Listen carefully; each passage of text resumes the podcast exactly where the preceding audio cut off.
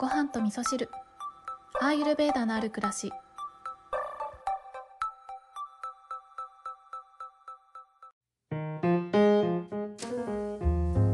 こんにちは、えー今日もお便りをご紹介しながらお話をしていきたいと思っております。あの昨日の配信はねあの まさかの喋りながら寝落ちするというハプニングがありましたけれども人間はね喋りながらでも本当に寝たかったら寝ることができるという新たな発見がありましたね。うんだからあのね眠れない眠れないって言って困ってる方もたくさんいらっしゃいますけど極限まで来るとね寝るんですね。はいあのこんな体験は初めてだったので新たな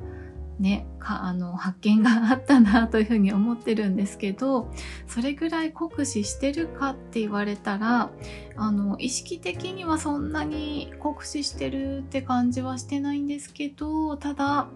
あのいつもと違う仕事が今ねすごく忙しかったりとかなんか何ですかね。ちょっと精神疲労的なところもあったりして、えー私としてはあの何ですかね何があっても感情的になることはもうほぼほぼないというかねある程度心のコントロール自体はできるようになってきたのでそこに振り回されるという感じではないんですけどでもやっぱりねあの人と関わっていくっていうのは大変なんだなっていうことをねしみじみ最近感じておりますね。はい。で、今日はあの寝落ちする前に収録をしてしまいたいと思っております。早速お便りご紹介したいと思います。ごはみそネームキャベツ太郎さんです。キャベツ太郎さんありがとうございます。いつも楽しく拝聴しています。初めてメッセージをお送りします。私は4月から営業職として働いています。今までは一人で作業する時間が多い職種だったのですが、営業になった今は社外の人と会ったり、電話したりで正直辛いと思ってしまいます。えー私はどちらかというと内向的でおしゃべりも得意ではありません。そんな自分と他の営業さんを比べては落ち込んでしまいます。人と比べる必要はないのは分かっていても、なかなか自分のことを受け入れられないみたいです。京子さんはありのままの自分を受け入れられないことはありますか？理想の自分と実際の自分が違う時どのような心持ちでいればいいのか？京子さんのお考えがあれば伺いたいですはいこんなお便りをいただいておりました。キャベツ太郎さんありがとうございます、えーまさにね私が冒頭に話していた ことですね。あの人と関わるって本当にね体力使いますよね。体力というか気を使うっていう感じがありますよね。でも、まあ、それだけね人に対してまっすぐちゃんと向き合ってるということだと思うのであの営業にね変わって正直辛いなって思ってるってことはそこに向かって頑張ってるっていうことなんじゃないかなとは思うんですけどでもねあの頑張る方向を間違えちゃうとね空回りになっちゃうのでねなかなかやっぱりあのこれは配属されたっていうことなんでしょうかね。もともと内向的でおしゃべりも得意じゃないっていうところで、まあ、営業になったということなので自分から選んだっていう感じではないのかなっていうふうに思ったんですけどねなのであのキャベツ太郎さんもね今すごくあの気疲れしているような状態なのかななんて思いながらねメッセージを読ませていただきました。で、えーまあ、ご質問ですかねありのままの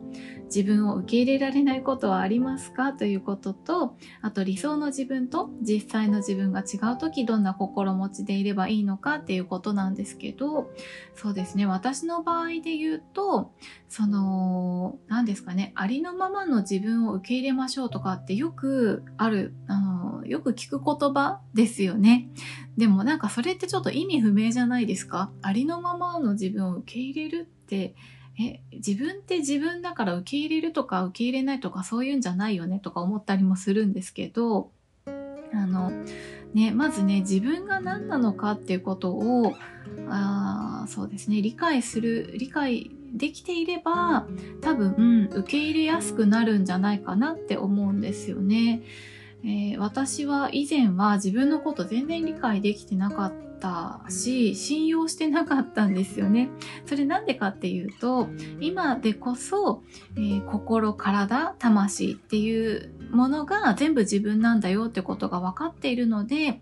えー、よくねこの番組の中でも言ってますけど心と体っていうのは常に変化するものだからそこに自分の軸を置いてしまうと常に自分がねコロコロコロコロ変わっちゃうからなんか自分で自分を見てても信用できなくなっちゃうんですよね。だってコロコロ意見が変わる人ってあのちょっとね不安ですよね。なんかお任せしようと思っても不安だと思うので、え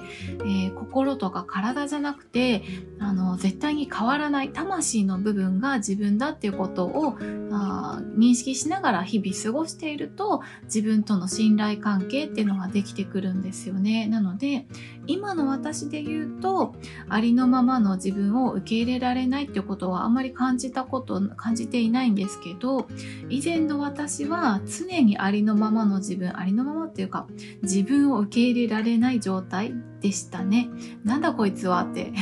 自分のこと思ってたくらいなんですけどね。でも今となってはそのコロコロ変わっていく心えー、すぐに変わってしまう体体調なんかも結構不安定だったりとかするのでね、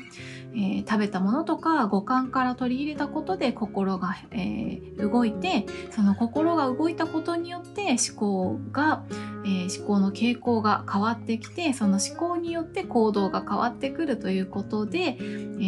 いつもねいろんな自分がいるわけですけどでもその魂側の自分が本当の自分なんだよってことを分かっていればその立場に立って変わって日々コロコロ動いているすごく無邪気な心で、えー、それに従ってしまう体っていうのを俯瞰してみることができているのでああ今日はねなんかこんな感じなんだなみたいな感じであのー何ですかね、まあ、一番近くにいる存在ではあるんですけれども優しく見守ってあげられてるかなっていうふうに思うので、ね、なので自分を受け入れるっていうことはなんか受け入れるっていう言葉だとちょっとあんまりピンとこないなって思うんですけどどちらかというと、えー、自分を温かく見守れているかどうかとかね否定せずに、えー、見ていられるかどうかとかそういう感じなのかなっていうふうにね思いますね。うん、そして、えー、理想の自分と実際の自分が違う時に関してなんですけれどもこれもね今言ったことと同じかなって思うんですけどあのどのような心持ちでいればいいのかっていうことを、うん、考える必要はないかなって思うんですよね。うん、なぜならやっぱり心っていうのはねコロコロコロコロあの無邪気にいつも動いているものなので自分でコントロールしようと思うと、まあ、食べ物を変えたりとかね、その五感から取り入れるものを変えていけば、ちょっとずつ自分の心を落ち着けるってことはできるんですけれども、その自分の心を無理やり引っ張って変えるってことは難しいんですよね。なので、あんまりこう無理して自分の考え方をねじ曲げたりとかせずにそのねアイルベーダでの体調の整え方もそうなんですけどえー、心地よさを追求するっていうことが一番大切かなっていうふうに思っているんですよね。だから理想の自分と実際の、えー、自分が違う時に、えー、苦しいっていうことですよね。キャベツ太郎さんはね、うん、で私の場合の話なんですけど私の場合は理想の自分っていうのがそもそもいないのでそこのギャップで苦しむことっていうのがそもそもないんですね。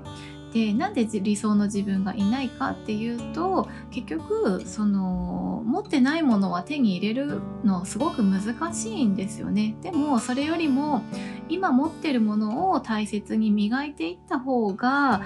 あの効率いいですよね。手っ取り早いしなんかそうやって足元をねちゃんとあの地に足をつけて今ある自分っていうのを大事にしていくっていうことにフォーカスしていった方が心地のいい、えー、人生になるんじゃないかなっていうことを体感しているのであえてこんな風になりたいなとかこんな自分になりたいなっていう遠い遠い自分を見るってことをあんまりしないようにしているんですね。だから